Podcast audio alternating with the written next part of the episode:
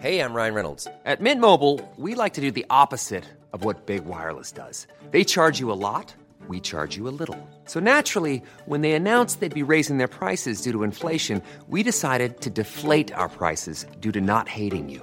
That's right. We're cutting the price of Mint Unlimited from $30 a month to just $15 a month. Give it a try at mintmobile.com slash switch. $45 upfront for three months plus taxes and fees. Promo rate for new customers for limited time. Unlimited more than 40 gigabytes per month. Slows. Full terms at mintmobile.com.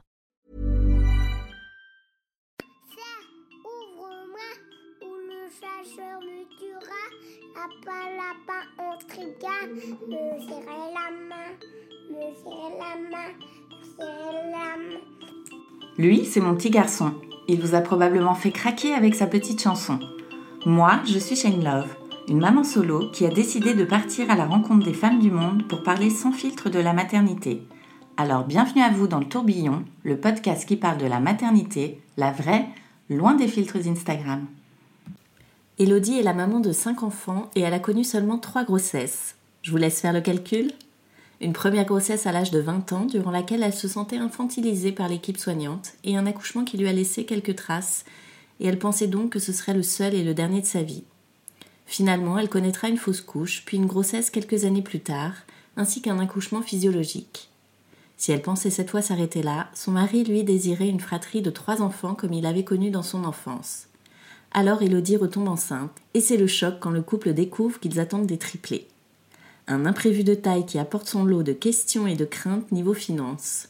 Après le doute, Elodie comprend finalement qu'elle est OK avec cette nouvelle, et elle se lance dans cette troisième grossesse avec un challenge. Aller le plus loin possible pour que ces trois bébés ne soient pas trop prématurés. Dans cet épisode, Elodie nous raconte son évolution au fil de ses grossesses, son rapport au corps et notamment à son ventre qu'elle expose avec fierté sur les réseaux sociaux. Elle nous parle également de sa vie de maman de 5 enfants et de l'organisation qui va avec l'arrivée de ses triplés. Bonne écoute Bonjour Elodie, Salut, salut merci beaucoup de nous raconter ton histoire dans le tourbillon. Ça me fait plaisir. Alors toi, tu es la maman de cinq enfants et tu as connu trois grossesses parce que tu as eu tes triplés. Oui, c'est ça. Alors pour revenir un petit peu avant ton début dans la maternité, toi, est-ce que c'est un sujet euh, auquel tu as toujours pensé Est-ce que tu as toujours su que tu serais maman? Est-ce que c'est arrivé sur le tard? Bah écoute, euh, oui, alors vouloir être maman, ça a toujours été dans mes projets, pas forcément aussi tôt que ça parce que je suis devenue maman, j'avais à peine 20 ans. Donc c'était pas forcément euh, prévu, on va dire ça comme ça aussi jeune. Après euh, étant donné que j'ai rencontré mon mari, j'avais 15 ans euh, et que évidemment quand euh, on a commencé à être en ménage donc on était majeur parce qu'il a 4 ans de plus que moi c'est ça qu'il faut aussi situer euh, bah moi la majorité euh, forcément ça faisait déjà quelques années qu'on était ensemble. Donc c'était pour nous une suite logique de devenir parents après cette mise en ménage et autant d'années de couple quoi. Du coup forcément bah le bébé est arrivé dans l'année euh, 2013 justement quand j'ai eu à peine 20 ans Donc toi, tu étais toujours à l'école? Non, j'avais arrêté. euh, Enfin, je terminais mes études, donc euh, j'étais en peinture. Euh, bâtiment. Donc euh, je venais terminer euh, mon bac. Donc euh, pour moi c'était parti euh, pour me lancer en fait euh, dans la vie active. Sauf qu'étant une femme à l'époque c'était pas forcément évident de trouver un travail dans le bâtiment en tant que femme encore moins en peinture. Donc il fallait bien se nourrir il fallait bien trouver un emploi. Donc du coup au final on s'est dit bah un bébé ça tombe peut-être bien. C'est peut-être le bon moment finalement. Et puis voilà, après euh, six mois de, de, de notre premier petit, bah on a dû, j'ai dû trouver un travail qui n'avait plus rien à voir du coup par contre. Donc euh, parce que euh, là, c'était plus compliqué de trouver du boulot dans le bâtiment quoi. Ok, donc il n'y avait pas de projet de poursuite d'études après ton bac? Bah non, le j'aurais aimé pouvoir aller parce que en fait comme euh, on habite en Bretagne, euh, plus précisément euh, dans le Morbihan, euh, moi j'avais du travail qui m'était proposé sur les bateaux de port de Saint-Nazaire, euh, justement euh, en tant que peintre. Mais comme mon conjoint voulait pas me suivre, bah j'ai fait un choix et je suis restée euh, vivre dans le Morbihan par amour. Donc euh, forcément euh, les choix s'offraient à moi comme ça quoi. D'accord. Donc vous décidez de faire euh, le premier bébé, votre premier bébé. C'est ça, c'est ça. C'est arrivé tout de suite ou t'as dû attendre Alors euh, non non pas du tout. C'est vrai qu'en plus euh, nous euh, quand on à chaque fois qu'on a voulu un enfant, euh, bah ça s'est fait dans le mois qui a suivi. C'est complètement fou. après on sait aussi que c'est surtout par rapport au fait que la, contraception, la contraception que nous on a, c'est le préservatif. On a il y a pas de pilule, il n'y a pas d'implant, il y a rien. Donc évidemment c'est plus facile on va dire ça comme ça d'avoir des enfants de cette manière là. donc Nathan est arrivé vraiment bah, le, le mois qui a suivi qu'on s'est décidé quoi. Donc euh, c'était très très rapide, vraiment très rapide. Et alors, comment s'est passée cette première grossesse? Alors, ça a été une grossesse vraiment super. C'est vrai que pour le coup, pour un premier bébé, euh, moi j'ai eu une grossesse facile, pas malade, euh, un petit ventre, mais pas, voilà, euh, c'était pas exceptionnel, pas de vergeture. bon, j'avais quand même pris, j'avais quand même pris 20 kilos, sachant que je faisais 47 kilos tout mouillé, donc ça me faisait quand même du bien de prendre du poids. donc forcément, nous, on voyait pas que c'était beaucoup 20 kilos, puisque de toute façon, quand on est maigrichonne entre guillemets, voilà euh, ça nous fait plus de bien que de mal. Et puis euh, voilà, une grossesse super, vraiment rien à dire. J'ai adoré, j'ai trouvé même le temps euh, bien, machin. Bon, à la fin, je pense comme tout, on en a ras le bol. Hein, on a qu'une envie, c'est que ça s'arrête. Mais non, dans l'ensemble, super. Par contre, un accouchement chaotique, quoi. Mais alors. Ah oui. qui donne pas envie d'en avoir d'autres vraiment. Donc ouais ouais, pour un premier, j'estime que quand on n'a même pas 20 ans, euh, il faut avoir déjà du plomb dans la tête parce que pour passer par plusieurs épisodes comme euh, une euh, comment une péridurale qui est ratée trois fois, euh, ça fait très très très très très mal, surtout entre deux contractions, donc euh, c'est vraiment très compliqué. Euh, ensuite, bah euh, moi j'ai eu que 8 heures entre les premières contractions et l'accouchement, enfin la naissance de Nathan. Donc c'est avéré que bah ça a été assez rapide pour une première grossesse. on estime que c'est assez assez rapide. Et en fin de compte, Nathan est arrivé très vite. Je sentais en fait que je pouvais plus contrôler mes contractions vu que je ne sentais plus rien avec la péridurale. Et en fin de compte, on m'a dit bah votre fils il arrive avec sa poche, donc on va devoir la percer, euh, on va devoir appuyer sur votre ventre, etc. Et donc euh, du coup, euh, j'avais des douleurs mais qui me tiraillaient. Il y avait des bips de machines dans tous les sens. Je savais pas ce qui m'arrivait. Et en fin de compte, Nathan arrive d'un seul tenant. Et en fait, je sens qu'il y a quelque chose qui a dû se rompre ou casser, je ne sais pas, mais j'avais très très mal à ce moment-là. Donc je, je hurle littéralement. On me dit, voilà, en gros, c'est pas, elle fait sa chuchote, mais presque quoi. Enfin, faut pas crier à, ce stade-là, c'est pas possible. Ok, donc euh, on me met Nathan sur moi, on me dit on va que j'ai une déchirure vaginale, donc il faut recoudre là tout de suite. ok. Ensuite, euh, on me soulève, euh, on me met un coussin derrière le dos pour accueillir la tétée de bienvenue avec mon bébé. On, donc on regarde en fait finalement que le fil qui permet la péridurale était rompu. Donc le liquide en fait n'allait plus du tout dans mon corps. Donc j'avais je souffrais parce que je sentais tout en fait, mais ça, c'était tellement peu courant qu'un fil se rompt à ce moment-là pour une péridurale que en fait pour eux c'était c'était du cinéma en fait que je crie quoi. Donc euh, sur ce moment-là, on se dit bon, il y a le bébé qui est là donc on sent pas trop, il y a les effets des médicaments. Et puis après en chambre, euh, bah, infection urinaire, 42 fièvre, euh, impossible de s'asseoir, donc je comprends pas trop ce qui m'arrive.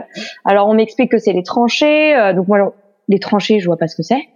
Euh, on m'explique pas tellement. On me dit que c'est la montée de lait, c'est normal que j'ai de la fièvre et que j'ai mal, d'accord, ok. Et on me ramène chez moi cinq jours après avec rien, donc pas de médicaments, rien. Mais je peux toujours pas m'asseoir et pourtant j'allaite. Donc je me dis euh, ça va être compliqué quoi.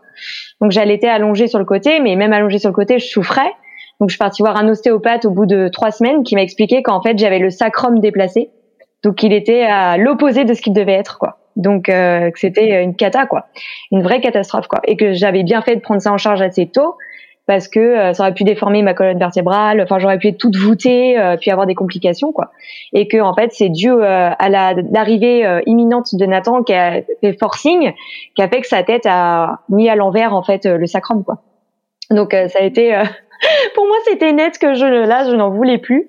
Je voulais plus d'autres enfants. J'ai fait un, un comme un baby blues, donc euh, parce que là, on se dit bah, on est jugé, on est montré du doigt quand on a à peine 20 ans. Donc euh, on se dit voilà, c'est une enfant, c'est une femme enfant, donc euh, elle saura pas, elle aura pas les épaules pour savoir s'occuper d'un bébé quoi. Donc on est on est très maternisé alors qu'au final c'est plutôt l'inverse, c'est plutôt à nous de materniser nos bébés quoi. Donc ça ça mm. c'est pas forcément facile quand on a des enfants jeunes quoi. Et c'est qui C'est les professionnels ou c'est ton entourage qui était euh... Non, alors pour le coup, ça a été vraiment les professionnels de santé. Euh, je vois quand je suis arrivée, rien que pour l'accouchement, on est très maternisé. C'est oh la cocotte de la chambre, euh, telle et telle et machin. Enfin, je me dis en tant que femme, euh, j'appellerai jamais quelqu'un oh, la, la, petite cocotte de la chambre, machin. Enfin, c'est très, ça fait très enfantin. On se sent pas du tout femme et très valorisée. Donc déjà, ça rabaisse un peu. Et ensuite, euh, bon bah voilà, en fait, ils minimisent tout. C'est-à-dire qu'en gros, ils veulent pas euh, vous expliquer ce qui va se passer, de peur de vous braquer ou que vous compreniez pas les termes, voilà. Et en chambre, ben, on, vous engueule comme une enfant. Euh, vous n'avez pas noté les temps de biberon. Euh, vous avez pas, vous vous rendez pas compte. Votre bébé il peut mourir si vous le nourrissez pas de telle heure à telle heure. Enfin, c'était, pour moi, c'était, je, je, me faisais engueuler comme une enfant, quoi. Donc, je trouvais ça ignoble en fait de se faire agresser. Et au retour chez moi, moi, je me suis dit, je veux plus voir personne parce que si c'est pour qu'on me juge, c'est pas la peine. Et donc, j'avais l'impression d'être une mauvaise maman et de pas savoir faire, puisque Nathan ne savait pas boire au sein, donc il prenait pas de poids. Et euh, j'avais une, une sage-femme de PMI qui venait justement à la maison. Et moi, j'avais cette sensation qu'on venait chez moi, pas par euh, voilà parce que c'est comme ça que ça se fait, mais parce qu'on venait me m'épier, euh, voir comment j'étais dans mon rôle de mère. Et j'avais pas cette sensation d'être épaulée ou suivie, mais d'avoir plutôt l'impression d'être euh, surveillée quoi. Donc c'était quelque chose vraiment de très désagréable. Et donc bah vient avec ça le baby blues quoi, parce qu'on se dit bah on gère pas, on a mal, on est fatigué. Euh, puis on n'y arrive pas en fait. Donc euh, bon, j'ai de la chance, ça a pas duré très longtemps parce que je m'en suis rendu compte assez vite. Euh, au bout d'un mois, un mois et demi, je voyais bien qu'il y avait quelque chose qui allait pas parce que on a un bébé mais on pleure, on n'est pas, on a l'impression qu'on n'est pas heureux alors que c'est, on l'a attendu neuf mois, donc il y avait quelque chose qui n'allait pas quoi. Donc heureusement pour moi, j'ai un mari qui était très très présent et qui faisait tout pour m'épauler. Donc j'ai vite remonté la pente sans avoir besoin de voir quelqu'un. Mais c'est vrai que voilà, euh, après cet épisode-là, moi, j'ai, on a quand même attendu quatre ans, euh, presque quatre ans avant de vouloir un deuxième, parce que moi, je j'étais pas prête, quoi. Psychologiquement, je voulais plus, quoi je trouvais que j'avais trop peur que ce soit encore plus douloureux que ce que j'avais vécu. Quoi.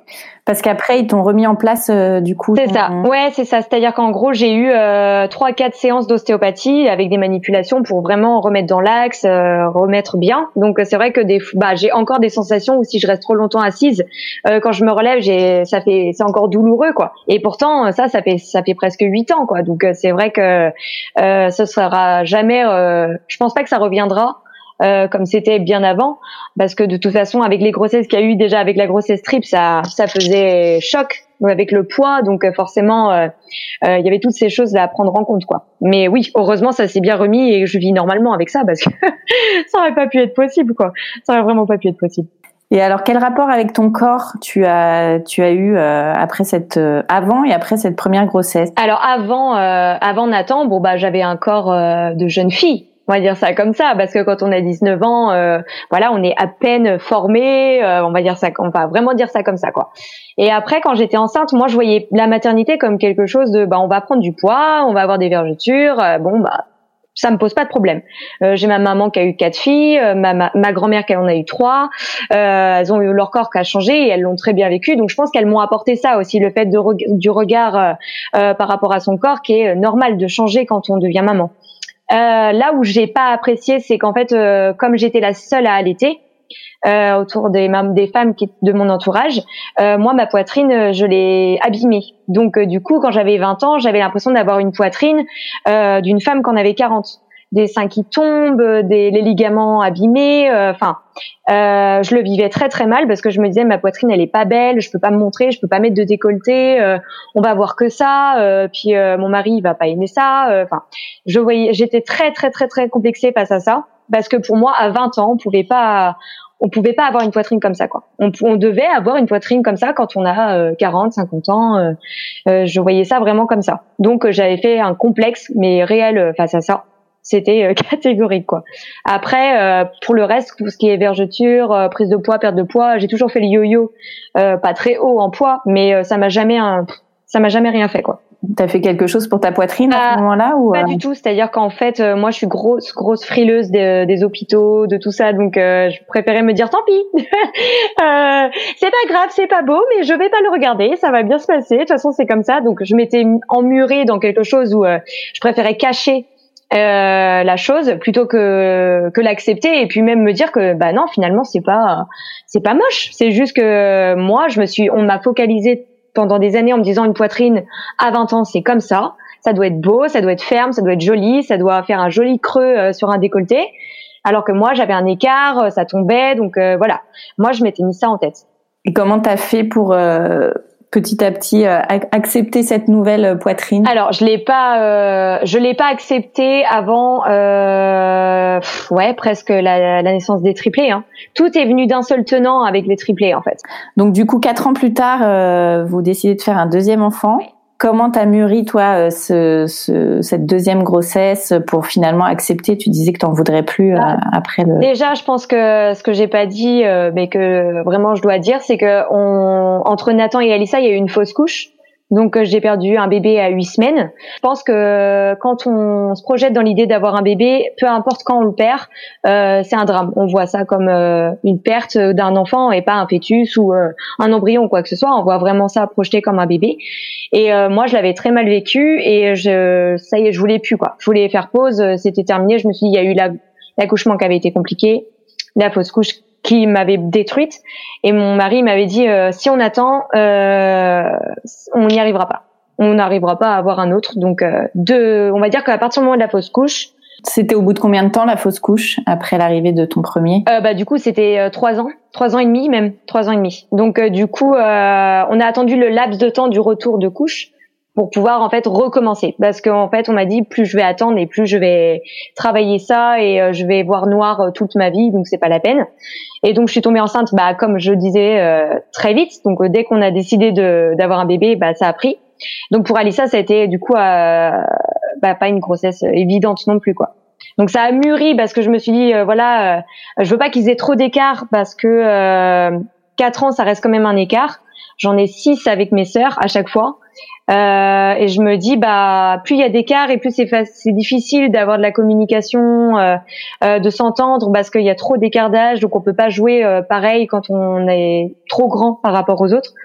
Donc euh, du coup, c'est vrai que ça a fait mûrir l'idée qu'il fallait pas attendre trop longtemps pour avoir un deuxième.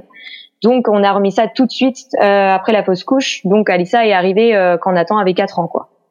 Et alors, comment s'est passée cette deuxième grossesse? Alors, cette deuxième grossesse, elle a été compliquée parce que euh, pas euh, sur le plan euh, bébé, parce qu'elle, elle évoluait très bien, il y avait aucun souci chaque mois. Mais moi, en fait, je faisais une fixette psychologique qu'il pouvait tout arriver. En fait, je voyais tout le temps quelque chose de grave. je la sens plus, c'est que son cœur arrêté de battre. J'ai mal au ventre, il y a quelque chose qui va pas. Donc, en fait, j'étais complètement stressée pendant neuf mois, en voyant tout le temps noir tous les mois, en me disant, bah, quand il va y avoir les traces de trisomie, est-ce que ma fille va pas être trisomique euh, enfin des choses comme ça. Je voyais tout le temps ça, alors que pour Nathan, euh, euh c'est pas si j'étais pas dans une bulle, mais euh, je m'étais pas mis ça en tête que ça pouvait m'arriver, quoi. Parce que la fausse couche, nous non plus, on était à 10 lieues de se dire que ça pouvait nous arriver, quoi. Donc, je pense que quand on se met des œillères, on voit pas forcément tout ce qui va autour alors qu'en fait ça peut bah ouais ça peut arriver quoi et du coup euh, Alissa c'était une grossesse qui sur le plan bébé, ça s'est très bien passé, mais psychologiquement, euh, non, ça allait pas du tout quoi. Neuf mois, euh, très très très très long, mais c'était long. J'avais qu'une hâte, c'était qu'elle soit là, que je l'ai dans mes bras, que tout se soit bien passé, qu'elle soit en bonne santé, enfin que tout aille bien quoi. Et t'appréhendais l'accouchement? Ouais, bah c'est-à-dire que déjà je voulais pas de péridurale. Moi je m'étais dit, euh, on m'a loupé trois fois, quitte à souffrir le martyr, je veux tout gérer je veux tout contrôler. Au moins, je sais que si j'ai mal, c'est moi, c'est mon corps et euh, voilà. Donc, c'était un peu mon projet de naissance. C'est vrai que je suis arrivée là-bas en leur disant, euh, voilà, moi, je, je, je veux pas de péridurale, je veux accoucher naturellement. Donc, je suis tombée sur une, euh, une équipe vraiment géniale qui m'a dit, on vous suit de A à Z et puis on vous accompagnera comme il faudra sur sur ce que vous voulez faire. Donc jusqu'au bout pendant les, le travail, parce que le, le, travail a duré quand même presque bah ouais 18 heures entre les premières contractions et l'accouchement parce que euh, je savais plus quand y aller. Donc je savais plus si c'était des contractions de travail ou si c'était des contractions juste de voilà euh, préimminentes quoi.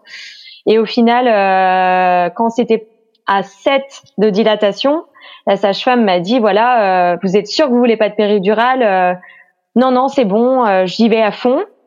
Et j'ai paniqué en fait au moment où je me suis rendu compte que je pouvais plus faire machine arrière, si j'y arrivais pas, bah c'était foutu quoi. Donc je regardais mon mari, je lui disais non non non non, je veux la péridurale, j'ai peur, j'ai peur. Et du coup elle est revenue en catastrophe. Elle me dit bah en fait euh, ça va pas être possible parce que elle est là quoi, la tête est là et vous allez y arriver. Alors moi j'étais là, ok ok, en panique totale en me disant bon bah c'est bon, euh, j'ai plus le choix, ça y est quoi. Et en fait, euh, c'est là qu'on se rend compte que ça n'a rien à voir avec une péridurale, parce que la péridurale, on vous dit qu'en pousser parce qu'on sent rien. Et en fait, euh, là, on sent que c'est bête à dire, mais c'est comme quand on va aux toilettes, quoi. On n'est pas bien, on a mal au ventre, on sait que c'est en, en poussant que ça va, on va se rassurer, que ça va aller mieux. Et ben, c'est exactement la même chose, mais bon, pas au même endroit pour le coup. Mais, mais ça fonctionne super bien, quoi. Alors la rencontre avec euh, avec ta fille? Alors euh, ça a été fou parce qu'elle est arrivée donc euh, en l'espace peut-être je sais pas peut-être une demi-heure donc ça a été très rapide hein, on l'a poussée et puis l'arrivée. J'étais tétanisée c'est-à-dire que je l'avais dans mes bras et j'avais mon corps qui tremblait du, du bout des doigts de pied jusqu'à la tête. Et je regardais la sage-femme et je comprenais pas. Je dis, je sais qu'est-ce qui se passe? Je sais pas pourquoi je tremble comme ça. Et elle me dit, bah c'est le, c'est le contre-coup. C'est faut, faut apprécier ce moment. Elle est là, elle va bien. Puis je savais plus en fait, j'arrivais plus à apprécier le moment parce que je me rendais compte en fait de ce que je venais de faire quoi. Donc j'avais réussi à, à mener euh, jusqu'au bout mes idées, à y arriver, à pousser et à voir ma fille qui était là et qui allait très très bien quoi. Donc c'était magique, vraiment c'était euh, c'était super. Et elle, du coup, t'as décidé de pas l'allaiter? Non, parce que pour le coup, euh, la première expérience avec Nathan, comme il n'avait pas su euh, savoir euh, téter, j'avais trop peur de pas gérer ce moment-là. Et euh, la montée de lait ou tout ça, ça me faisait pas peur, mais j'avais plus peur du euh, euh, ouais de pas savoir l'allaiter quoi, parce qu'on on te donne des techniques différentes à chaque fois. Et moi, j'avais eu crevasse, les seins qui saignent, etc. Donc bon, stop, je voulais pas revivre ça quoi. Donc je m'étais dit, on va faire à la comme ça à la classique, boîte de lait, euh, c'est bon, papa il pourra gérer ce moment-là aussi et au moins je sais que je pourrais m'appuyer sur lui aussi parce qu'il y avait Nathan quoi. Donc je me disais je je suis plus il n'y a pas qu'un bébé cette fois, il y a aussi Léo grand et il faut pas le mettre de côté, il a que 4 ans. Donc euh, donc non, cette fois-ci c'était pas d'allaitement. Et toi tu avais euh, grandi du coup, tu avais 24 ans. Est-ce que T'as senti un autre regard euh, vis-à-vis des professionnels? Est-ce que toi, tu t'es senti plus à l'aise aussi, plus confiant? Ouais, alors j'ai imposé mes idées clairement. C'est-à-dire que à 24 ans, avant avoir vécu, bah déjà pour avoir vécu la pause couche, ça met un peu de plomb dans la tête parce que euh, la situation, on va dire, euh, dans laquelle on l'a vécu la, la pause couche a été vraiment très très dure pour nous, très dramatique que ce soit dans notre couple ou comment ça s'est passé. Donc on a, on va dire qu'on s'est forgé un caractère plus dur en se disant euh, on a le droit de dire quelque chose aussi. On a le droit de dire ce qui va pas, on a le droit de dire qu'on n'est pas d'accord. Et euh, alors qu'avant, on avait plutôt tendance à se dire euh, à 20 piges, bon bah voilà, euh, c'est eux les médecins, c'est eux les professionnels, donc chute. Voilà, c'était comme ça qu'on voyait les choses. Or, au jour d'aujourd'hui, il faut quand même communiquer, il faut quand même montrer aussi que bah notre voix est compte. Et ouais, j'avais quand même pris une assurance face aux professionnels qui était complètement différente de la première fois, quoi. Mmh. Et le retour à la maison alors avec euh, deux bébés cette fois, enfin un petit garçon et, euh, alors, un bébé. Alors c'est vrai que le retour à la maison ça a été euh, plutôt cool au départ parce que c'est vrai que Nathan on l'avait préparé mentalement vraiment à cette arrivée de, du bébé parce qu'on voulait pas le mettre de côté, on voulait lui montrer qu'il avait toujours sa place. Donc il était vraiment dans l'accompagnement, j'aide maman à mettre le bavoir ou donner le biberon, etc. Donc c'était très doux, très mignon. On, on le voyait dans ses yeux qu'il était fier en fait d'être grand frère et qu'il se sentait pas euh, on lui volait pas sa place quoi. Il était vraiment super fier quoi. Donc ce retour à la maison était vraiment euh, génial quoi. Nous on a adoré quoi. C'était vraiment super. Pas de baby blues cette fois-ci. Pas cette fois. non non cette fois-ci ça s'est super bien passé. Pour le coup euh, c'était vraiment c'est la grossesse je pense qui m'a qui m'a plombé par la la peur et puis en fait après on prend euh, l'assurance parce que le bébé il est là on est maman et il faut avoir les épaules c'est pas eux qui nous portent c'est vraiment nous qui devons les porter donc euh, donc ouais non ça s'est super bien passé et alors, à quel moment vous décidez de, de faire un troisième bébé? Alors, euh, troisième bébé, c'était pas du tout dans mon esprit. Euh, moi, je voulais m'arrêter là. Je voulais juste deux enfants. Je trouvais ça juste super. J'avais mon petit garçon, ma petite fille. Euh, elle avait deux ans. Je disais que c'était parfait, c'était très bien. Plus qu'une année, et puis elle, elle repartait. Euh, enfin, elle allait à l'école, donc je me disais c'est parfait, ça va être super. Mais euh, mon mari, lui, était euh, dans une, lui, il est dans une fratrie où ils sont, ouais, bah voilà, ils sont trois. Et euh, pour lui, dans son esprit de famille, il fallait un troisième. Et euh, il a vraiment euh, voulu mettre toutes les cartes sur la table pour pour me montrer que si si tu verras un troisième c'est génial. Alors que moi voilà à l'opposé l'aîné de quatre filles, euh, j'avais ce rôle où j'épaulais ma mère et je devais l'aider et, euh, et j'avais pas envie de faire subir ça à Nathan quoi. Donc j'avais pas envie de lui dire bah voilà t'es grand frère donc tu vas devoir m'aider à faire ci à faire ça parce que vous êtes trois donc euh, c'était pas dans mon, esprit au départ. Et en fait, il me disait ouais, mais tu vas voir, euh, après 30 ans, 35 ans, euh, il y aura beaucoup d'écart si jamais tu veux un troisième. Donc j'étais là, ah ouais non, après 30 ans, moi je veux plus d'enfants quoi. Donc euh, et ça, ça commençait à trotter. Je voyais Alissa qui grandissait et puis j'avais envie encore de pouponner. Donc je me suis dit bon, allez, je craque. On va, on va faire ce petit troisième, mais c'est le dernier, je te préviens. Il y en aura vraiment pas d'autres. Donc on s'est lancé et je suis tombée enceinte, bah pareil, tout de suite quoi. Mais tout de suite. Et alors, euh, écho, euh, écho de, de, de, contrôle, la première échographie. C'est Comment euh, Bah déjà, déjà pour mettre en situation, euh, euh, je savais que j'étais enceinte euh, avant même le retour des règles parce que j'étais très malade. Mais alors malade, je me suis jamais vue comme ça. je vomissais toute la journée. Donc je me suis dit c'est pas possible pour être malade comme ça, c'est que ça doit être des jumeaux, enfin euh, pour être autant mal. Donc euh, je me suis dit bon, il y en a dans sa famille, il y en a dans la mienne, c'est pas peu c'est probable qu'on puisse avoir des jumeaux quoi. Donc euh, je je lui fais en plus pour lui faire la surprise d'être enceinte parce que évidemment je fais trois quatre tests et je fais à peine pipi dessus, ça marque positif. Donc bon, dans ma tête, je me suis dit c'est sûr il y en a deux parce que c'est quand même incroyable de pas attendre cinq minutes et de voir deux traits euh, s'afficher. Et en plus de ça, euh, de pas avoir attendu le retour des règles, quoi. Donc je me suis dit le taux d'HCG doit être, mais juste, euh, il doit exploser, quoi. Donc bon, je me suis dit c'est des jumeaux. Donc pour lui lui faire la découverte. bah, que j'étais enceinte, je lui ai fait une charade, voilà, sur un bout de papier avec les le test caché dans une boîte. Donc déjà il m'a dit bon bah c'est parti quoi, voilà, euh, super, t'es enceinte, ouais, mais bon, je suis quand même bien malade, ça fait un moment que je te, je te le cache, mais bon là, je suis pas bien.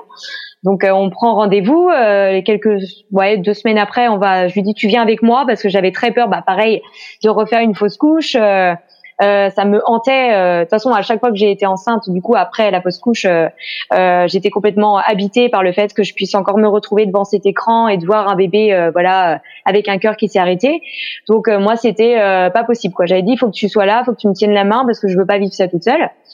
Et donc j'étais très angoissée. Donc moi je partais dans l'optique que euh, je pouvais me retrouver avec une écho où il n'y avait pas de cœur qui battait. Quoi. Ça c'était juste en fait, voilà, ce sur quoi je m'étais focalisée en allant là-bas. Et en fait, donc il me dit voilà, euh, donc euh, vous êtes probablement enceinte là de deux de, trois semaines. Oui, oui, ok. Bon, bah on va aller faire une écho. Hein. Euh, ouais, ouais. Bon. Et vous vous sentez comment? Bah malade, très très malade. Bon, vous êtes enceinte, quoi. Ouais, voilà. Bon, bah on va aller voir ça. Donc je m'allonge. évidemment, il passe par voie vaginale. Donc du coup, il regarde et puis bah directement, en fait, on voit deux taches deux taches noires. Donc je directement sans quoi sans qu'il dise quoi que ce soit, je me suis douté qu'il y en avait deux. Donc il dit bah il y en a deux. Alors je regarde mon mari, je lui dis bah tu vois, je le savais. Donc il rigole, il est mort de rire parce que euh, il aime bien avoir euh, me tenir tête euh, en disant mais non non, il y en aura pas deux. Donc là j'étais fière de moi.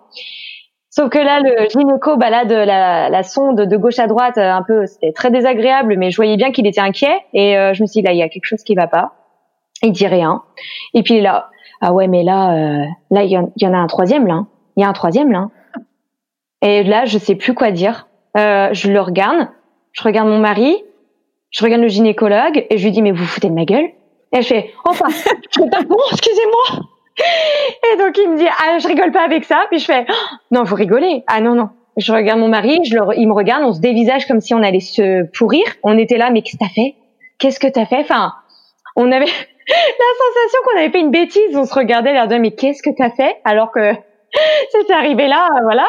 Alors il me dit voilà, euh, le gynécologue se remet tout de suite euh, voilà dans le plus dans la surprise, mais il nous dit voilà, ça se trouve il y a voilà, il y en a un qui a pas évolué ou il y a peut-être pas de cœur, c'est peut-être juste une poche vide donc euh, je vais vérifier. Donc il regarde, il fait non non, il y a bien trois bébés et les cœurs battent tous les trois et ils évoluent tous les trois pareil quoi. Et en fait c'est pas vrai, c'est pas vrai. Donc qu'est-ce qu'on fait? Bah rhabillez-vous et puis bah je, je, vais vous parler de tout ça après dans mon bureau. D'accord, super. Alors il me regarde et puis il parle pas. Mon mari parle pas. Je lui parle pas non plus. Je me rhabille et je suis en train de cogiter. Je je réalise pas encore que qu'en moi il y a quatre cœurs qui battent. Je je réalise pas encore. Donc je m'assois après au bureau avec mon mari. Puis il nous dit euh, là on n'est plus dans les faits euh, waouh, on est dans les faits un peu euh, médical clairement et où il nous explique euh, qu'il existe la réduction embryonnaire. Alors pour nous ça n'a ça n'a aucun sens. On ne sait pas ce que ça veut dire. Mais il nous explique dans, dans, la, dans la lancée que c'est casse-gueule. Il nous dit voilà, c'est quelque chose de casse-gueule, faut le savoir, euh, vous pouvez euh, tous les perdre. Euh, ou alors, voilà, en plus on prend le premier qui est accessible, c'est un peu hasardeux. D'accord. Donc c'est quoi en, gros? C'est d'enlever un des, des trois embryons? C'est ça, ouais. C'est de faire une réduction d'un d'un embryon, euh, donc euh, pour du coup retomber à des jumeaux plutôt que des triplés, quoi. Alors euh, sur le moment, on se dit oui, bon bah pourquoi pas? Enfin, du moins on se on, on se dit pas clairement que c'est non ou que c'est oui. Dans tous les cas, on nous on nous dit juste les possibilités. Et après, il nous explique qu'on a que une semaine pour se décider, quoi. Donc on se dit euh, ah ouais. Donc là, c'est quand même euh, court sur ce qui nous arrive. Donc on nous balance toutes ces infos là. On sort de là, on va payer la secrétaire, la secrétaire qui nous dit euh, félicitations. Euh. Alors nous on est là, merci, on rigole jaune, on se regarde tous les deux dans le couloir, on est mort de rire, on sait plus. Euh... Je vois rien, je fais non mais il y a une caméra cachée, c'est pas possible. Tu rigoles? Je dis, dis qu'est-ce que t'as fait là? Il fait bah je sais pas, je crois que là on a on a mis le paquet. Dis ouais, je crois que là on a on a mis tout ce qu'il fallait quoi. Puis on arrive dans la voiture et euh, on devait aller récupérer nos deux enfants. Et en fait, je me mets à pleurer parce que je me rends compte que je sais plus si je suis contente ou pas, quoi. Parce que on commence à réaliser que la voiture, elle suffit plus, euh, que la maison, elle est encore en travaux, donc euh, on n'a pas la place pour accueillir trois bébés, mais pas trois bébés d'un coup. Et en fait, euh, moi sur le moment, je réalise pas que le côté matériel prend une place en fait démesurée sur tout le reste. Mais mon mari, oui, c'est-à-dire que lui, il voit le côté financier et réaliste, et moi, en fait, je suis dans le bah j'ai trois bébés en fait. Enfin, je vois ça comme ça. Et du coup, euh, on arrive à la maison. Euh, bon, bah moi j'étais malade. Euh, enfin, voilà quoi. On passe par toutes les émotions parce qu'on est euphorique, parce que ça nous arrive à nous. Surtout que c'est une grossesse naturelle, donc c'est encore plus rare. Euh, pour le pour le médecin, c'était quelque chose de merveilleux et nous, en fait, on était inquiets parce qu'on s'est dit, bah comment ça va se passer? Et donc en fait, quand on regarde sur internet, on trouve rien sur la grossesse triple, c'est très très hasardeux. Il y a, y a, rien à part des témoignages de parents. Donc sur le plan euh, médical, on va pas avoir un voilà un dossier euh, grossesse triple, ça va se passer comme ça, ce sera comme ça. Bah non. Donc euh, sur le. Et alors. Donc sur le sur le moment, donc bah on regarde hein, ce que c'est la réduction embryonnaire. Évidemment, on dort pas de la nuit parce que bah, on, on doit faire un choix. Et en fait, on se rend compte que non, euh, on peut pas faire ça. Euh, moi, je pars du, je me je partais du principe et mon mari était sur la même longueur d'onde que moi que euh, euh, c'était tout ou rien. C'était soit on les gardait tous les trois, soit on arrêtait tout, mais on pouvait pas faire ça parce que on pouvait pas se regarder dans les yeux et se dire 15 ans plus tard, bah vous étiez peut-être trois. Est-ce qu'on aurait réussi à vous gérer ou pas? Mais normalement, il y a un troisième avec vous et ça, on on pouvait pas se le se l'avouer. Comme on disait, on comprend ceux qui font ça parce que voilà, il y a des situations familiales qui peuvent amené à faire ce choix. Mais nous, on pouvait pas quoi. Donc euh, du coup, euh, dans le week-end, on s'est décidé assez vite en fait au final parce que quand on commence à se poser le pour et le contre, on s'est dit allez, on va poser les pour, on va poser les contre. Ouais, mais non, en fait, il y avait tout le temps des contre. Enfin, le seul pour qu'il y avait, c'était en effet pour être parent et on sait qu'on va les aimer, mais ça suffit pas. Donc euh, il y avait, bah, on n'a pas la poussette. La poussette, c'est pas une poussette classique, donc ça va coûter combien? Enfin, il y avait tout le temps ce côté financier qui revenait et on se disait, bah si on part, on part du principe qu'on parle financier, ça sert à rien alors dans ces cas-là de continuer. Et dès qu'il me disait bah on arrête là, je me mettais à pleurer. Il disait bah non, c'est que si tu te mets à pleurer, c'est que tu sais très bien en fait au fond de toi que voilà c'est c'est pas possible d'arrêter là quoi. Et donc au final il y a eu un élément déclencheur parce qu'on a je pouvais pas garder ça pour moi donc j'ai appelé mes grands-parents avec qui on a un lien euh, très très proche très fort et donc je leur annonce la couleur. Alors au départ ils me croient mais alors pas du tout. mais alors pas du tout. Alors lui, il a cru que c'était une blague. Il m'a dit oui, oui. Oh bon, je te connais. Euh, tu, tu, dis que des conneries, donc euh, je sais que c'est faux. non, c'est pas drôle. Et donc en fait, il me dit. Euh, mais t'es jeune, ma puce, t'as 27 ans, euh, euh, des bébés, tu pourras en faire d'autres. Euh, c'est pas des bébés, c'est rien encore, c'est que c'est qu'une tâche sur un écran.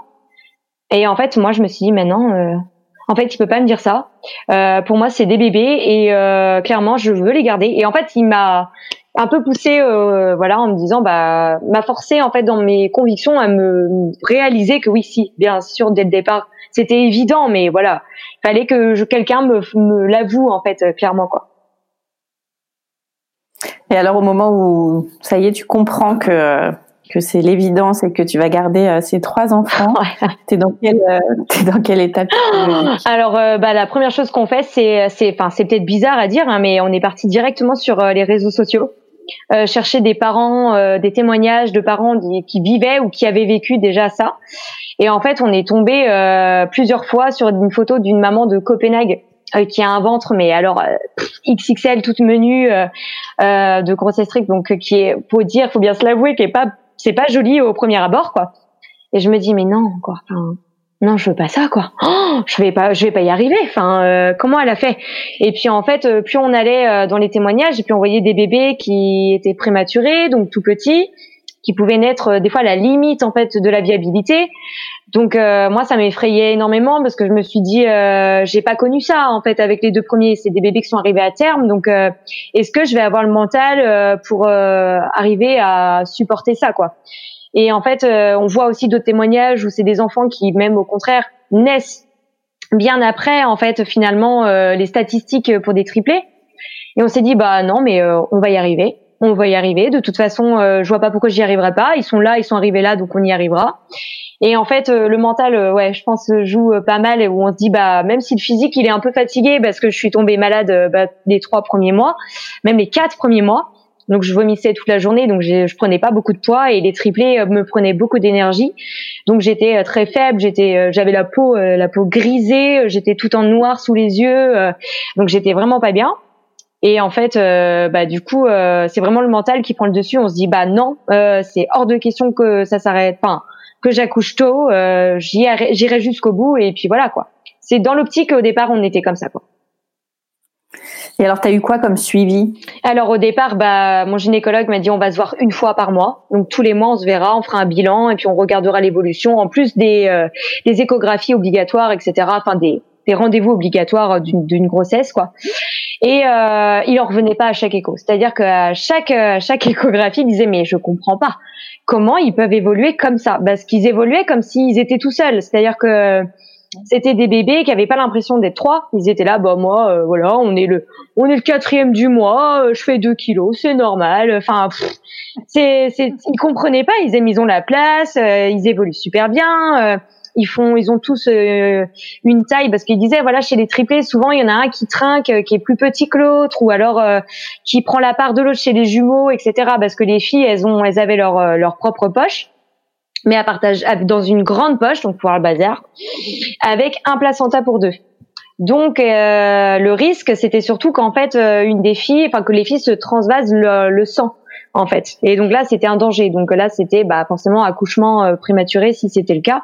Donc ça, c'était un contrôle régulier et où il vraiment, voilà, il mettait l'accent là-dessus. Mais sinon, en fait, pour tout le reste, bah, Noam qui était tout seul dans sa poche, lui évoluait, mais alors épouse. Hein. Lui, c'était moi, je mes sœurs, euh, bon, je m'en, c'est pas grave. Moi, j'évolue bien. Je suis en bas, je suis tranquille. Donc euh, ouais, une évolution qui tous les mois en fait était euh, dingue. Et en fait, arrivé à 30 semaines, c'était vraiment les 30 les 30 SA, c'était pour le gynécologue le point là minimum où il fallait arriver pour qu'il n'y ait pas de soucis pour les enfants. Alors quand on a atteint ce palier, bah, on était trop content parce qu'on s'est dit bon bah ça y est, on a moins de stress, la fatigue est carrément là, mais là au moins le stress est parti. Et en fait, euh, à 32, euh, il voulait m'accoucher parce que j'avais le col qui était euh, ouvert à 1. Euh, et qu'en fait, quand il simulait une contraction, ça s'ouvrait. Donc, il avait très peur en fait que je me retrouve à accoucher en fait soit chez moi, soit dans l'hôpital qui était à côté de chez moi, mais qui n'était pas prévu pour des bébés prématurés. Donc, ça lui, ça l'effrayait. Donc, il voulait soit m'accoucher, soit m'hospitaliser jusqu'à la fin. Et moi, c'était c'était juste pas possible. Je pouvais pas abandonner mes deux grands euh, qui avaient besoin de moi et euh, même, enfin moi je suis très famille donc je me voyais pas vivre ça en plus sous confinement euh, dans un hôpital où je pourrais pas voir mes enfants, ni mon mari, ni ma famille, alors que moralement euh, c'était déjà euh, bon. Un jour ça allait, un jour j'étais au fond du trou, puis j'étais de recontente. Enfin, voilà, j'avais des, je faisais des sauts d'humeur qui étaient incroyables. Donc je me suis dit non, euh, faut que j'aille jusqu'au bout. On m'avait dit c'est quoi J'avais dit c'est quoi le maximum pour des triplés? M'a dit c'est 36. Ah, je dis bah j'irai à 36 alors. On m'a dit mais vous allez vous allez en chier hein. va falloir vous le dire, ça va être dur mais je me suis dit mais c'est pas grave. Il faut que j'aille jusqu'au bout parce que c'est hors de question que je me retrouve loin d'eux parce que j'avais qu'une peur, c'était qu'ils soient hospitalisés et que moi je rentre. Donc euh, du coup, euh, on poussait en fait à chaque fois les, les semaines parce que chaque semaine de gagner c'était forcément mieux pour les bébés. Donc en fait euh, chaque jour, chaque fois, enfin une fois par semaine, on amenait, euh, on m'amenait à l'hôpital. Enfin, mon mari m'emmenait à l'hôpital de Vannes, donc c'est à peu près à à une heure et quart, une heure vingt de chez nous, donc ça fait quand même beaucoup de route. Et enceinte de triplé dans la voiture, c'est c'est très dur, euh, c'est très éprouvant physiquement. Et du coup, euh, on faisait une écho de contrôle et à chaque fois, il nous disait bon bah vous voulez faire quoi? Bah je rentre. Bah vous êtes sûr? Je rentre chez moi. Donc on faisait ça jusqu'à la fin et en fait à 34 semaines, il m'a dit bah là par contre je suis désolée mais faut que je vous hospitalise, faut que j'ai un contrôle, faut que j'ai un suivi sur vous, euh, au moins bah pour avoir euh, la main sur vous si jamais il se passe quelque chose quoi.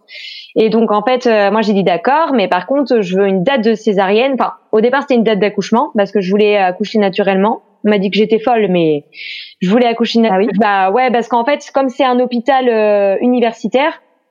Euh, comme il disait, ils ont, c'est beaucoup de jeunes, donc ils ont pas forcément les épaules euh, pour vivre ça, sachant que déjà une grossesse triple naturelle, euh, c'est pas très fréquent. Euh, à ce stade-là, encore moins. Donc ils avaient un peu la trouille en fait euh, que ça se passe mal et que ça se transforme en césarienne d'urgence quoi. Donc jusqu'au bout, j'ai réussi à faire l'anguille en disant mais si si, ils sont tous tête en bas, on va le faire, je suis sûre que ça va super bien se passer. Et en fait, comme par hasard, quelques jours avant, ils ont fait ils se sont retournés dans l'autre sens. Donc bon là c'était cuit. Et là bah, c'est un peu l'effondrement parce que moi je voulais pas de césarienne. C'était euh, catégorique. J'avais tellement peur en fait qu'il y ait des complications euh, que je voulais pas. Mais bon j'avais plus le choix. Et donc en fait on m'a hospitalisée une semaine avant la césarienne. Et après, euh, du coup, bah, j'avais plus le choix. je pouvais plus voir mes enfants. Euh, il y avait mon mari qui venait, mais voilà, c'était des, c'était compliqué parce qu'il avait le masque. Il y avait toutes ces, voilà, toutes ces choses qui font que ça met des, des barrières, quoi. Du coup, pendant euh, tous ces mois de grossesse, tu as vu ton corps se transformer. Euh, tu as commencé à publier aussi sur les réseaux. ouais justement des photos de ton ventre euh, euh, qui étaient impressionnants. Ah ouais, euh. ah ouais, ouais c'était dingue. Enfin, c'est vrai qu'en plus, euh, pour avoir vu d'autres comptes de maman enceinte de triplé, elles avaient pas forcément des ventres aussi volumineux que le mien. Et, et moi, en fait, à chaque fois qu'on faisait une photo en fait avec mon mari pour marquer le coup tous les mois, on se rendait pas compte qu'à quel point c'était impressionnant. En fait, c'est quand on regardait le avant-après, on faisait oh ah ouais, mais là, euh, ouais, ouais, non, là, il y a un gros problème. Là, il y a quoi? Il y a un truc qui s'est ajouté. T'as appuyé sur une pompe dans la nuit. Il y a eu quoi? Et, euh, et en fait, je me rendais pas compte que mon dos cambrait énormément et que j'avais beaucoup de poids parce qu'en fait, je prenais que dans le ventre. Euh, je prenais pas de poids en plus que ce que j'avais dans le bah, dans le ventre, quoi. Donc, euh, il prenait tellement en fait de ouais de comment dire d'énergie que du coup bah en fait tout allait pour eux. Et donc c'est vrai que bah là je voyais moi je passais mes des journées entières à regarder mon ventre quoi. Je me disais oh, mais comment ça va revenir après? Je comprenais pas euh, comment c'était possible de retourner d'avoir un ventre plat ou quoi que ce soit après ça quoi. Parce que je me suis dit mais il est tellement étiré euh, je voyais pas de vergeture parce que le ventre était déjà à son maximum en fait de ce qu'il pouvait j'avais l'impression de donner. Et en fait tous les mois il, était encore plus gros quoi. Donc je me suis dit mais oh, ça va ça va exploser c'est pas possible. Et en fait euh, j'avais pas de ligne de grossesse non plus parce que en fait mon ventre était tellement euh, écarté qu'en fait ça se transformait par des vergetures mais des vergetures euh, lisses et euh, avec une peau tellement fine que dès qu'il y avait un pied ou une main qui passait on la sentait en fait. Il y avait presque plus de ouais de, de peau entre ma main et, leurs pieds ou leurs mains quoi. Donc euh, du coup c'était vraiment très très fin et on n'avait qu'une peur c'est que ça craque quoi, comme un ballon de baudruche quoi. Donc c'était euh, la sensation était presque identique qu'un ballon de baudruche quoi. Donc ça ouais c'est vrai que le corps euh, pendant la grossesse a pris une dimension mais oh, incroyable. Ouais. T'as eu peur toi de, de l'après Ouais, euh, moi j'avais peur aussi, surtout au fait que, bah faut dire ce qu'il y a, euh, il y a le ventre, donc il y a le poids. Donc Noam, bah il faisait euh, vraiment du poids sur, bah sur le pubis, sur tout ça, donc ça craquait aussi au niveau du pubis. Donc j'avais, j'ai une vergeture qui va vraiment jusqu'au jusqu'aux aux petites lèvres en fait, tellement que ça tiré et écarté la peau. Donc je, je craignais qu'il m'arrive quelque chose de grave j'avais peur pour mon sacrum parce qu'on m'a dit que voilà ça, ça a plié une fois, ça peut replier deux fois, donc j'avais très très peur de ça. Euh, les nuits étaient difficiles, je dormais sur les côtés, je pouvais pas dormir sur le dos, j'avais l'impression d'être une tortue, donc j'avais l'impression que j'allais me faire étouffer par mon ventre. Enfin c'était devenu euh, j'avais l'impression d'être habitée par autre chose quoi. Je me suis dit c'est plus à moi quoi, ça m'appartient plus. Donc je vivais ça un peu à côté des choses quoi. J'avais pas cette sensation en fait euh, que ça m'appartenait quoi. Ce ventre appartenait au bébé et c'était leur maison et moi j'étais là coucou. je vous fais juste un petit coucou par la fenêtre, mais voilà ça s'arrête là. Donc euh, quand euh, quand je suis arrivée à la césarienne, j'étais morte de trouille parce que fallait que je m'allonge sur le dos et je voyais pas comment c'était possible. Euh, je voyais pas comment c'était possible et, et c'est, avéré qu'ils voyaient bien que j'y arrivais pas parce que même eux ils étaient impressionnés la semaine juste avant ou par avant la césarienne euh, dans mon dos ils discutaient entre eux en disant mais oh, vous avez vu son ventre? Oh là là mais il y en a combien? Enfin pour eux c'était euh, c'était fou quoi. Quand je marchais, c'était euh, Moby Dick. Hein. C'était, euh, je marchais, euh, tu mettais en fond sonore la danse des canards quoi. Je marchais sur un pied, j'avais même plus de rythme, c'était n'importe quoi. Enfin, mes pieds c'était Bigfoot alors que j'avais l'impression d'avoir des tout petits pieds au final mes pieds ils avaient triplé de volume. Enfin c'était c'était n'importe quoi. Et en fait à la césarienne on me dit bah vous allez vous allonger sur le dos. Je dis bah bon courage parce que euh, moi ça fait trois mois que je peux plus donc euh, j'y arriverai pas. Et donc on m'allonge et euh, j'avais l'impression que tout mon ventre revenait vers mon visage quoi. Tellement que ça m'étouffait en fait. Donc je commence à sentir des nausées mais importantes qui remontaient alors que j'avais rien subi encore et j'étais vraiment pas bien. On m'a dit bon, on va incliner euh, le plan en fait de manière à ce que vous soyez légèrement euh, de biais pour que vous vous sentiez bien, parce que c'est pas la peine. Sinon, euh, si vous vous sentez pas bien, ça va être très long, quoi. Donc j'ai eu cette chance où ils m'ont incliné le plan et donc je me sentais quand même un peu mieux. Après, je pense qu'il y a eu des médicaments pour contrebalancer aussi les nausées, etc. Parce que j'avais vraiment très très envie de vomir dès que je me suis allongée sur le dos. Et en fait, c'est mais complètement fou. Mais c'est là que tu te rends compte que le ventre c'était vraiment une une poche quoi. Parce qu'en fait euh, quand ils ont enlevé Noam j'ai rien senti. Parce qu'il était en bas et que voilà euh, lui il avait fait sa petite place. Mais Maddy elle était sous mes côtes. Et euh, Chloé était complètement recroquevillée sur le côté en dessous mes côtes. Et en fait quand ils ont enlevé Chloé j'ai eu la sensation que mon corps en fait de lui-même s'était soulevé quoi. Que mon dos s'était relâché comme si on lui avait enlevé ouais un un poids quoi. Enfin c'était euh, tellement impressionnant et je respirais quoi. J'étais j'ai pris une bouffée d'oxygène et j'ai regardé l'équipe médicale en disant mais ah, je revis quoi. Je revivais à ce moment-là quoi. Alors j'avais l'impression d'être en apnée euh, depuis des mois quoi. Et donc quand ils ont enlevé Maddy, bah c'est pareil quoi, ça m'a fait une sensation de vide mais euh, tellement impressionnante alors que pourtant j'étais anesthésiée, j'avais l'impression de respirer quoi. C'était incroyable. C'était incroyable. Mais euh, c'est vrai que quand euh, euh, quand les bébés se, sont plus dans le ventre, c'est très bizarre. Ça fait très très très très très bizarre parce qu'on a l'impression qu'on est enceinte encore. Déjà parce que c'est une césarienne et pas un accouchement classique, donc on vit pas les choses pareilles. pour celles qui ont vécu des grossesses, enfin des accouchements naturels avant une césarienne, je pense que n'importe qui pourra dire que ça n'a rien à voir. Et moi, je le vivais pas bien du tout parce que je me suis dit, on m'enlève mes bébés et je suis en train de vivre je vivais pas ma, mon accouchement quoi. Euh, je savais quand ils allaient naître, à quel moment, et c'était, il y avait pas cette magie comme on disait avec mon mari, il y avait pas cette magie, cette attente des premières contractions, de quand il faut y aller, faut pas y aller, euh, alors que là on savait voilà à telle heure, le lendemain ils étaient là quoi, et ça faisait très bizarre quoi. Et alors, comment on accueille euh, trois bébés, euh, trois nouveaux-nés dans ses bras? Bah déjà, ce qui est impressionnant, c'est euh, c'est l'équipe quoi, parce qu'il faut une, une équipe conséquente pour accueillir tous ces tous ces bébés. Donc déjà, il y a des masques parce que voilà, avec le Covid, bah on voit que des des blouses et des masques. Donc on a l'impression de voir les mêmes personnes toutes les deux secondes, alors qu'en fait c'est une fourmilière, ils sont au moins 15 à passer toutes les deux secondes. Donc moi j'ai pleuré quand j'ai entendu ah, Noam euh, à pleurer, mais alors ça a été euh, très furtif.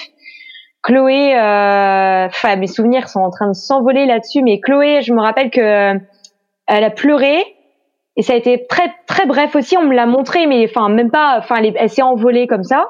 M'a dit, elle a pas pleuré et pour moi ça a été la panique. J'ai dit à mon mari, elle pleure pas. Et comme je savais que c'était la dernière enlevée, euh, j'étais très stressée parce que je me suis dit, ça se trouve, elle a subi voilà le choc de la césarienne ou quelque chose comme ça, donc j'étais pas bien. Mon mari voulait rester auprès de moi alors qu'on l'appelait pour aller voir les bébés. Et je lui dis non, vas-y, euh, va, va les rejoindre. Ils ont besoin d'avoir euh, une bah, une oreille, enfin un bruit, quelque chose qu'ils connaissent plutôt que toute cette équipe qui les connaît pas, qui les a jamais vus et euh, qu'ils aient au moins en départ de leur vie leur papa euh, qui est là quoi. Donc il est parti et donc là je me suis retrouvée toute seule euh, dans cette vraiment ce, ce, ce froid, c'est stérile, il y a plus un bruit, ils sont en train de me recoudre et moi je suis là, j'attends que ça se passe et et c'est c'est triste quoi. C'est un moment qui est pas qui est pas joyeux quoi. Donc là, tu n'avais pas vu tes bébés Non, je les avais pas montrés. On me les a pas montrés. Ils sont partis tout de suite. Donc je savais pas si ça allait. Déjà, je savais pas combien ils pesaient. Euh, il y avait eu une estimation, mais bon, voilà, c'était pas. Euh, c'est comme ça varie de 200 grammes, 300 grammes. Je me dis pour des triplés, pour des bébés qui sont pas arrivés à terme, ça peut être énorme. Donc euh, je savais pas comment ils allaient. En plus, on m'avait expliqué qu'ils pouvaient avoir une insuffisance respiratoire euh, au départ, donc ils pouvaient être amenés à avoir besoin d'aide en respiratoire, etc et que j'allais peut-être probablement pas les voir euh, du coup euh, tout de suite quoi. Donc de les voir peut-être que deux heures ou trois heures après. Donc déjà ça me mettait euh, presque impensable de me dire voilà je les ai portés huit mois et je vais pas les voir. Je des gens qui ne les connaissent pas vont les voir avant moi. Donc sur le moment je commençais à, être à avoir une bouffée de de, de tristesse qui m'envahissait, mais en fait la fatigue prenait le dessus, donc j'étais tellement fatiguée que je je contrôlais plus trop ce qui m'arrivait. Et en fait, d'un coup, euh, ils sont tous arrivés, en fait, les bras avec les trois bébés dans la salle. Et euh, j'y croyais pas, quoi. Je me suis dit, c'est dingue. Ils sont arrivés avec euh, Noam en premier. Donc sa petite bouille toute fermée, éblouie par euh, le, champ anesthésique, la lumière blanche, etc. Et j'avais les bras attachés parce que quand on a une césarienne, on a les bras attachés. Et donc, euh, ce que je trouve aussi très très dur, mais bon, voilà. On me détache les bras. Euh, j'ai le masque aussi parce que du coup, bah, on a un masque hein, quand euh, on est aussi césarisé. Et, euh, en fait, on me dit, ah c'est bon. J'entends une voix qui dit c'est bon quoi, c'est la maman. Enlevez-lui ce masque quoi, qu'elle puisse toucher son bébé, l'embrasser. Enfin, les, enfin en gros, laissez-la respirer quoi.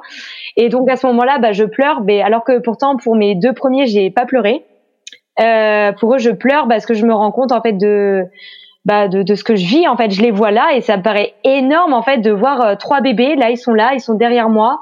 On prend en photo, on nous prend en photo bah, déjà euh, tous les cinq, ce qui paraît euh, énorme.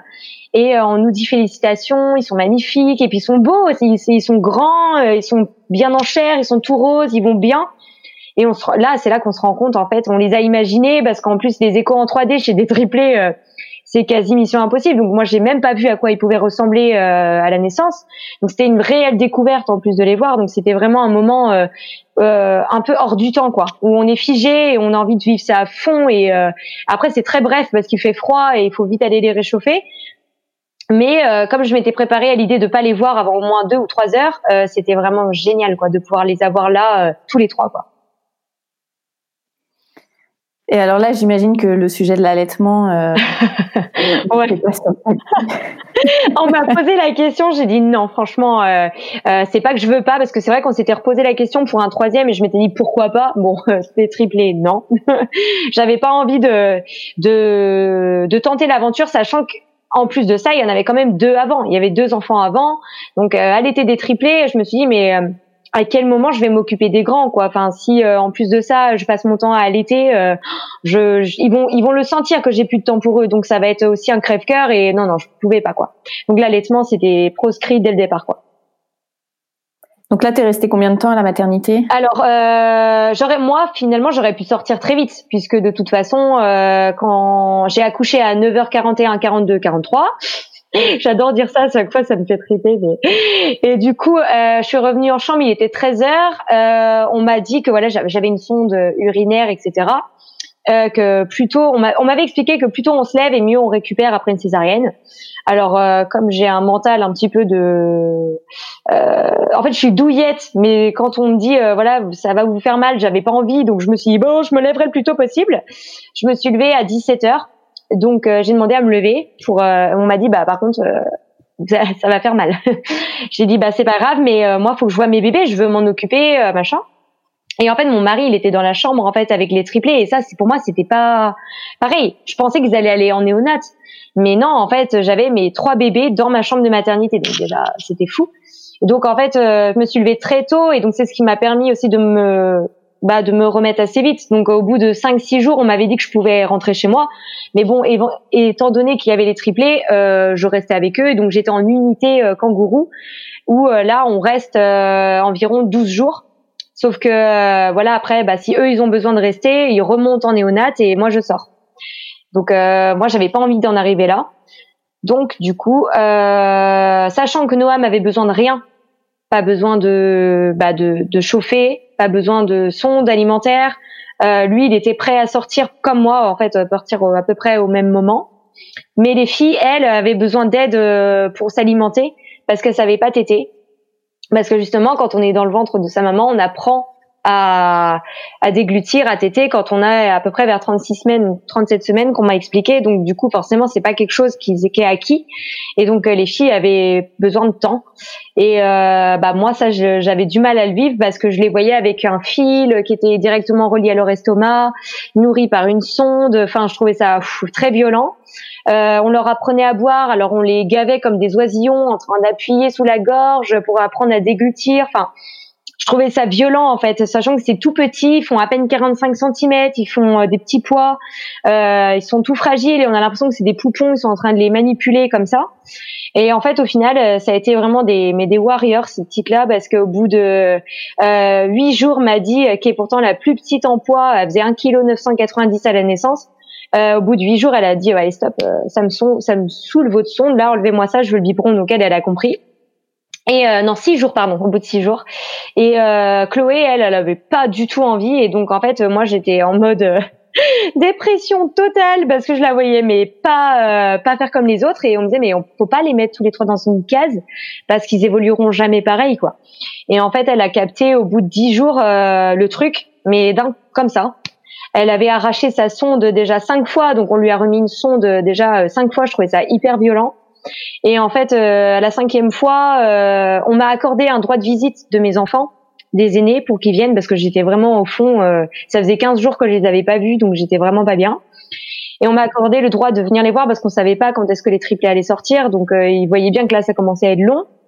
et en fait, comme par hasard, ce jour-là, Chloé a enlevé sa sonde et en fait, ça a été le, le, jour terminé. Et le sur le lendemain, on sortait tous les cinq, donc tous les quatre tout bah Tony était rentré mais tout, euh, tous les quatre donc ça c'était euh, magique c'était genre la surprise euh, la petite série sur le gâteau Chloé avait tout déclenché quoi et toi, t'étais rétablie physiquement? Alors j'avais toujours mal. Hein. Ouais, j'avais j'avais encore cette barrière là, cette sensation d'être coupée en deux avec la césarienne qui faisait que je luttais contre moi-même en permanence avec des cachets pour tenir debout, mais c'était pas concevable pour moi de, de me plaindre alors qu'il y avait trois petits bouchons là qui euh, qui étaient là et qui avaient besoin de moi. Donc euh, en fait, j'allais vraiment à contrario de ce que je vivais parce que je suis de nature douillette et donc j'aurais été oh j'ai mal, j'ai mal, j'aurais été à me plaindre toute la journée et là j'avais juste pas le droit. Pour moi, j'avais pas le droit de me plaindre. Donc euh, ouais, j'ai eu mal en rentrant. J'avais toujours mal en rentrant, mais au moins j'étais j'étais debout quoi. Donc là, tu te retrouves à la maison, euh, cinq enfants, des triplés. Euh, franchement, c'est compliqué parce qu'on perd tous ses repères. Euh, quand on a deux enfants, bon bah voilà, hein, c'est une affaire qui roule. Mais quand on a deux plus trois et qui en plus euh, demande beaucoup, beaucoup, beaucoup, beaucoup de temps, euh, on est un peu un peu perdu sur le début. On fait que ça parce que c'est des biberons toutes les trois heures, donc euh, on a l'impression qu'on fait que ça. On change, on donne des biberons, on rechange, on donne des biberons et en fait on est crevé. Donc le peu de temps où, qui nous reste, on le passe à essayer de de justement de le donner aux deux grands, mais en fait on s'épuise donc on est tellement fatigué. Il y a la maison en plus à faire tourner, donc euh, il faut euh, le linge, faire à manger. Euh. donc on s'est dit si on se noie maintenant dans tout ça, on n'y arrivera pas.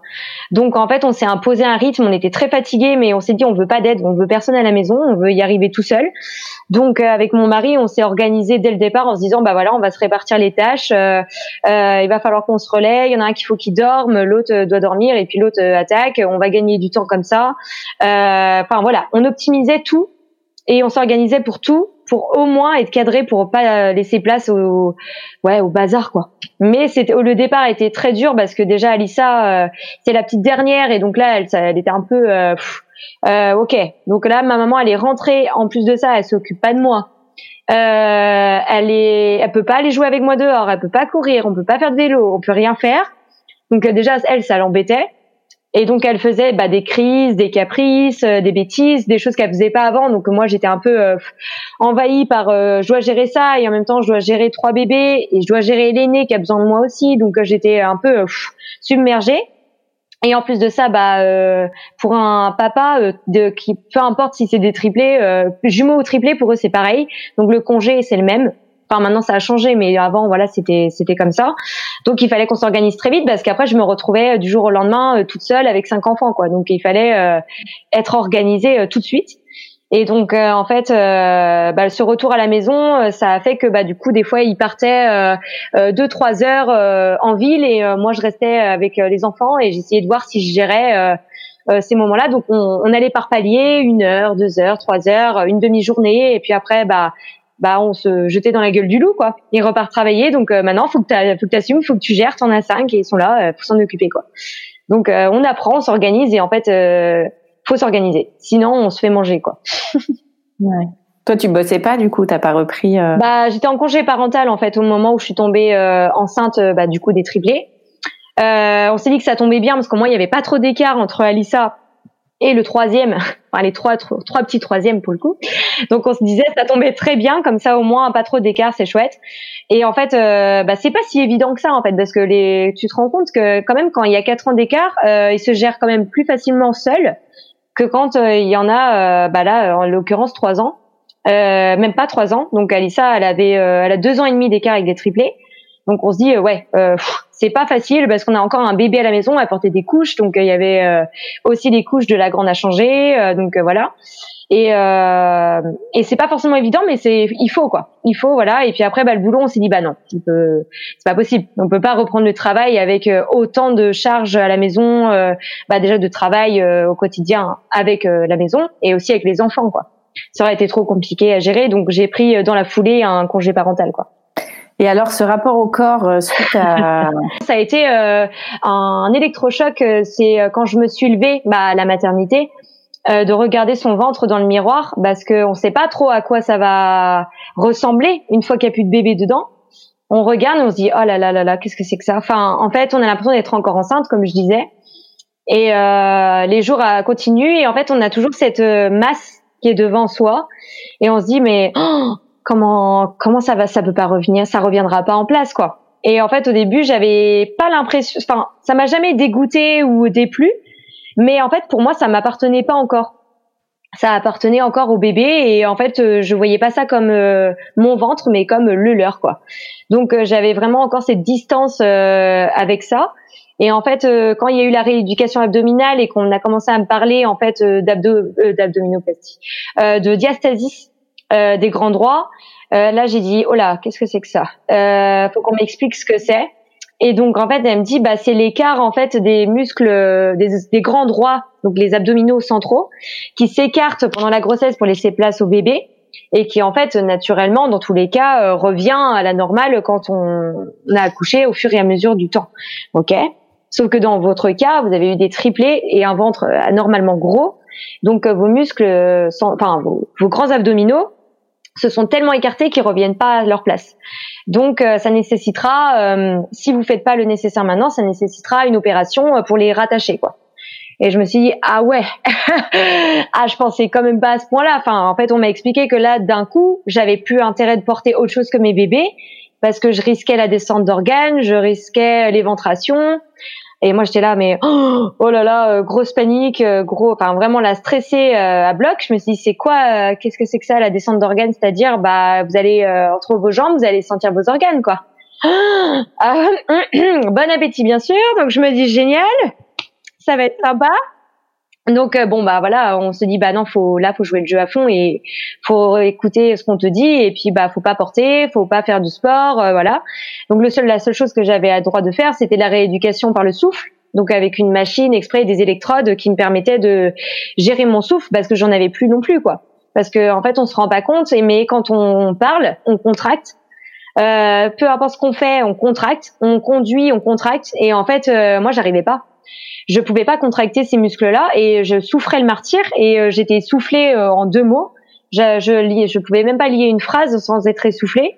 Donc euh, c'était très dur et je me suis dit bah il faut que je joue le jeu, faut que je suive ce, ce bah, cette rééducation.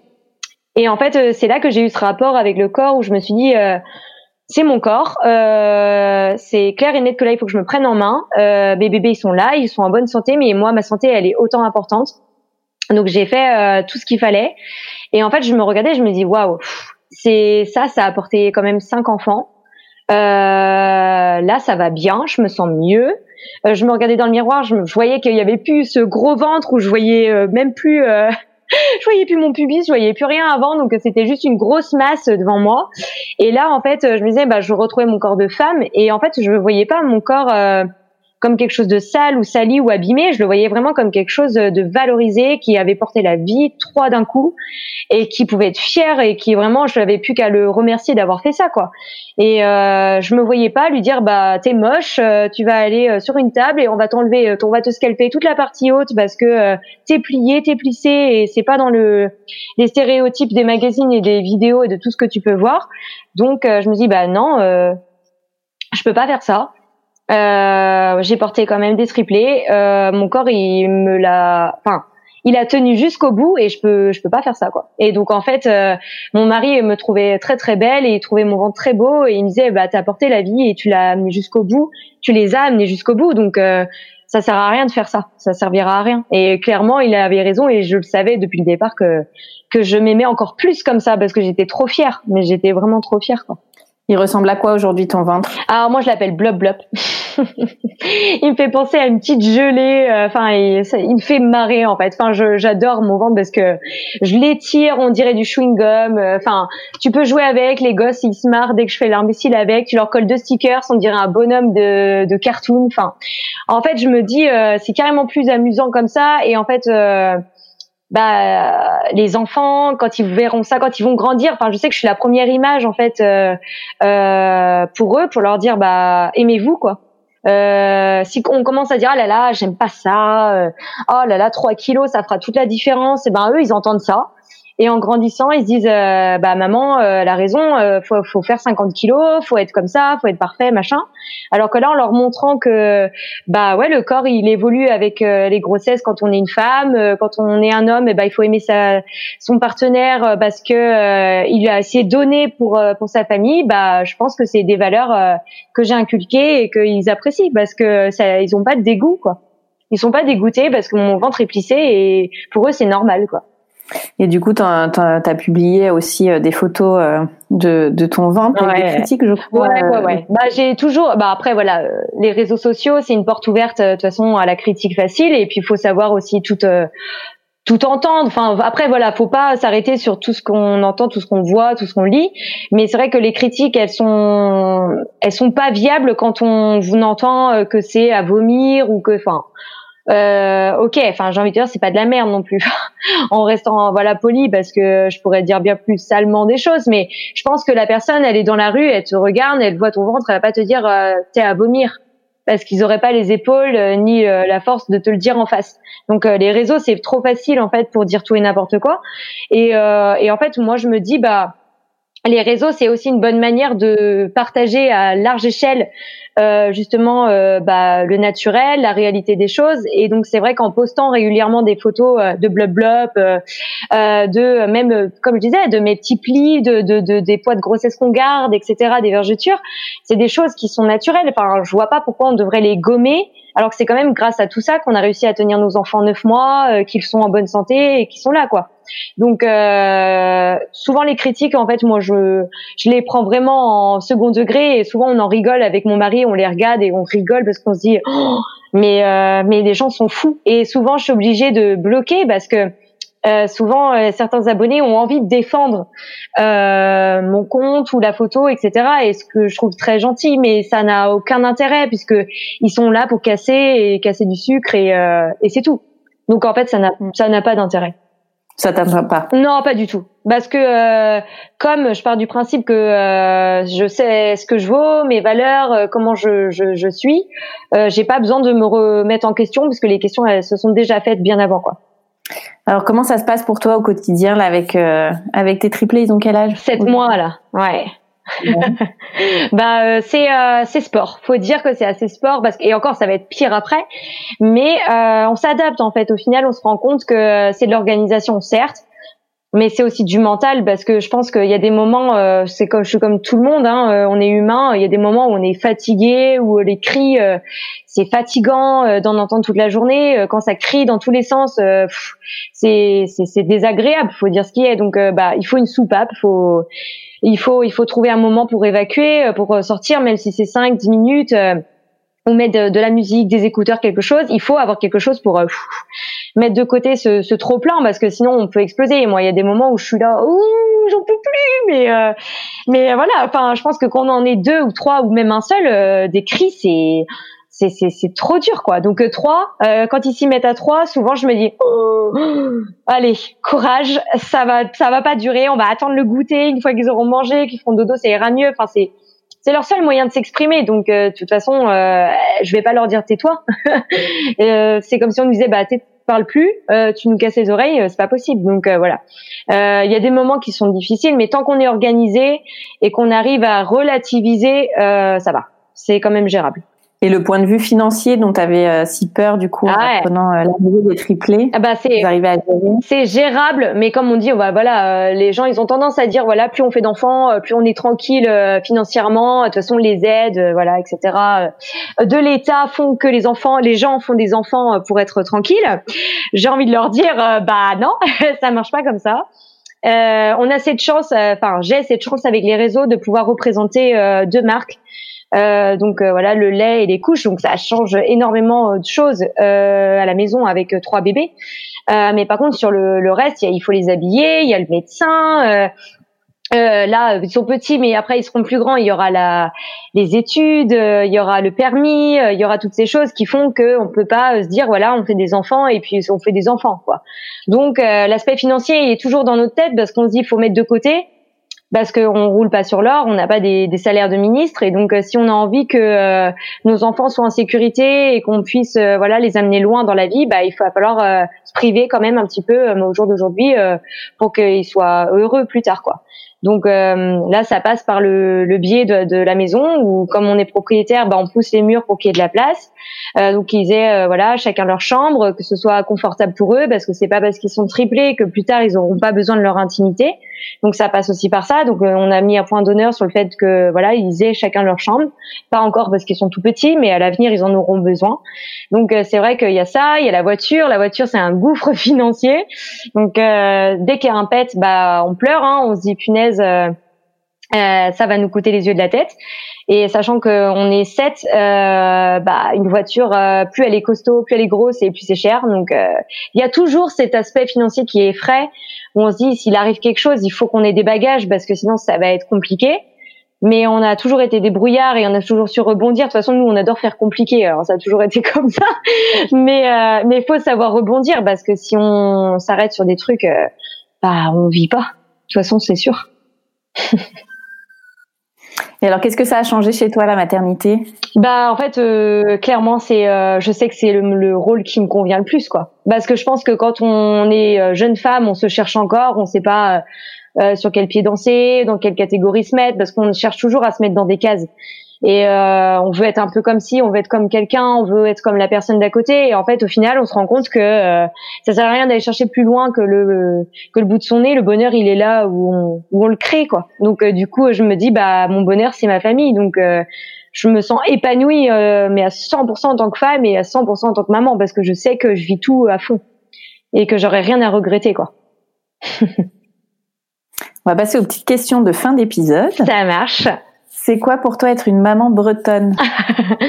Alors être une maman bretonne, euh, c'est euh, bah c'est une maman qui aime sa région déjà, je pense déjà en premier lieu, et qui euh, voilà porte fièrement les couleurs de, de la Bretagne. Parce que moi je me dis je suis née je suis née en Loire-Atlantique, mais voilà je suis restée par amour pour un Breton. Donc euh, clairement maintenant je suis euh, mariée à la Bretagne euh, et à fond là-dedans. Donc être maman bretonne, je pense c'est bah, aimer clairement sa région quoi. Quel est ton endroit kids friendly préféré? Mon jardin, je crois. Le jardin est tellement immense, on a 1200 mètres carrés. on a un trampoline, une cabane dans un arbre que son papa leur a fabriqué, une piscine, enfin on a tout. Euh, à proximité que en fait euh, on sait qu'on peut le moduler comme on veut. Euh, Nathan il veut une piste pour ses petites voitures Hot Wheels, et eh ben papa va le faire. Enfin de toute façon voilà, c'est le jardin, c'est le c'est l'utopie.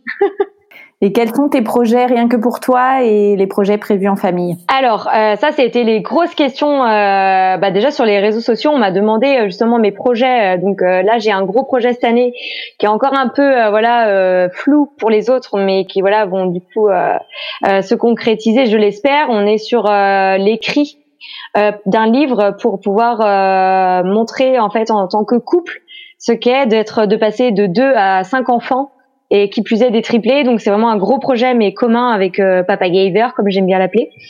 Euh, donc euh, ça c'est vraiment le gros projet de 2021. Donc ça demande beaucoup de patience, beaucoup de témoignages, de, de voilà de gratter des lignes, des lignes, des lignes. Et après, ça va être bah, se faire relire, euh, amener le bon vocabulaire parce qu'on peut manquer des fois un petit peu de, ouais voilà bah de mots de choses à apporter donc se faire relire et trouver une édition. On espère euh, que ça puisse se faire pour pouvoir montrer vraiment euh, à grande échelle que euh, être parent. Ouais c'est c'est chouette mais il faut vraiment pas avoir peur si jamais ça doit arriver en tant que maman de, de te dire bon voilà je veux un petit troisième et ça se transforme en quadruplé ou triplé. Bah ça se peut se faire ça se gère et il faut pas avoir peur quoi donc c'est un peu l'idée voilà, de, de, de, 2021. Et il y a sûrement d'autres projets à venir, mais cela je peux pas trop en, dire encore. Euh, ça va venir, mais. Et tes projets rien que pour toi? Euh, Là, dans l'idée, euh, c'est vraiment de de pouvoir euh, trouver une passion, enfin euh, me couper de, de ce, ce, truc de maman, de la maison, etc. Parce que j'adore être chez moi.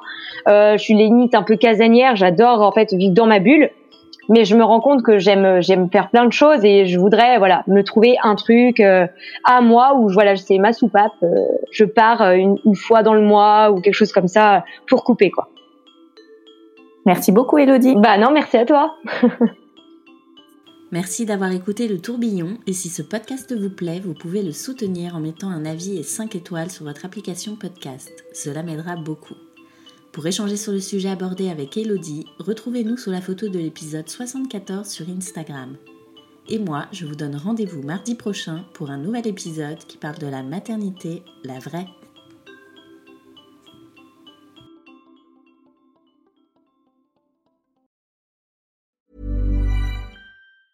Ever catch yourself eating the same flavorless dinner three days in a row? Dreaming of something better? Well, HelloFresh is your guilt-free dream come true, baby. It's me, Kiki Palmer.